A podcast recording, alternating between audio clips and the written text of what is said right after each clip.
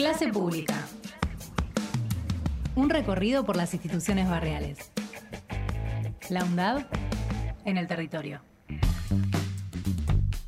11 y 35 de la mañana venimos hablando todos estos días y preocupados ¿eh? por esta cuestión de la ciudad de Buenos Aires, Axe, donde se intenta este, prohibir el lenguaje inclusivo. Exactamente, Fernando, porque hay audiencia y manifestación por justamente por la prohibición del lenguaje inclusivo en las escuelas porteñas, ¿no?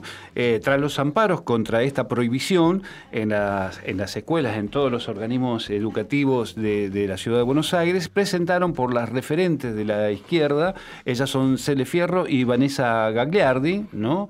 este, y estamos en comunicación, si te parece bien, con Cele Fierro para justamente charlar acerca del tema. Cele, muy buenos días. Hola, ¿cómo están? Buenos días. Mi nombre es Axel Gómez. Estamos a minutos de que inicie la audiencia.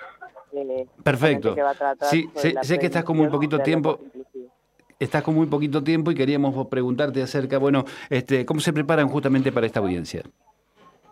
Bueno, es una situación que no se da a menudo, eh, que se abra para que las distintas partes puedan exponer, eh, convocada por la jueza. Eh, y nosotros lo que vamos a solicitar es que se dé lugar al amparo presentado, que se avance con una cautelar para suspender esta solución de la ministra que prohíbe la utilización del lenguaje inclusivo.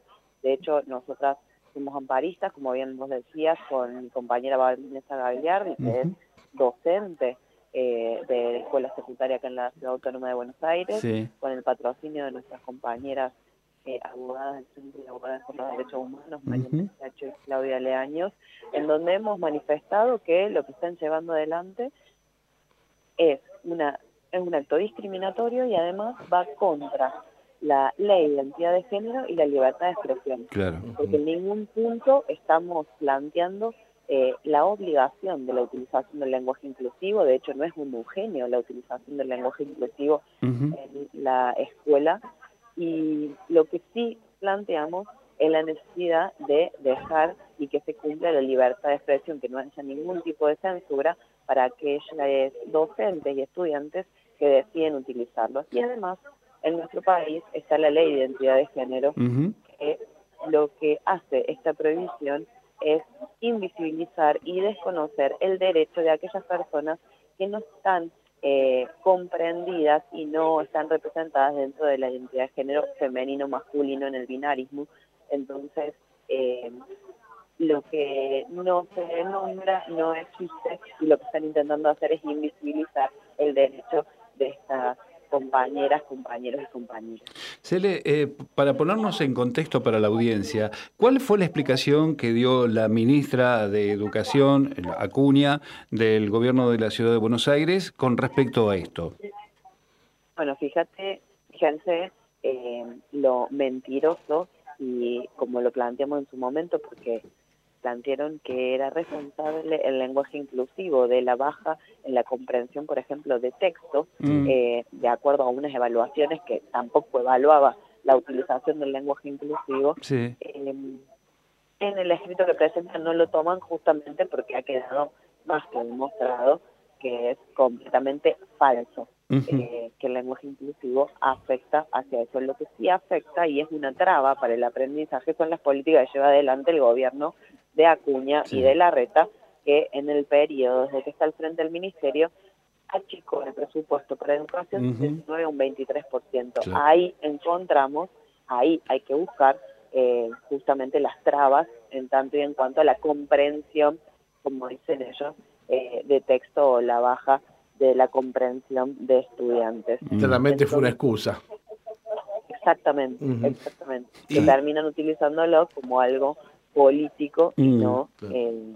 y de entrada, de, entrada hablaban de... realmente de una investigación eh, sólida. De entrada se hablaba también de una sugerencia, pero también había sanciones para quien lo utilizaba. Por lo tanto, estamos claramente hablando de una prohibición.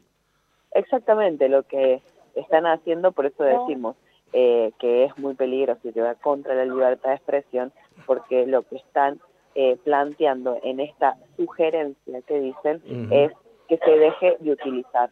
y quienes utilizan el lenguaje inclusivo, que no podemos olvidarnos que es una construcción social que en nuestro país se ha dado al calor también de la lucha de los movimientos de mujeres y disidencias, para poder justamente nombrar y ser reconocidos los derechos de todas las personas y de las disidencias, eh, justamente eh, reconociendo el marco de la disidencia. Entonces, eh, lo que están intentando hacer es prohibir, por eso nosotros decimos prohibido prohibir y vamos a ir defendiendo la utilización eh, del lenguaje inclusivo para aquellas personas que quieran utilizarlo.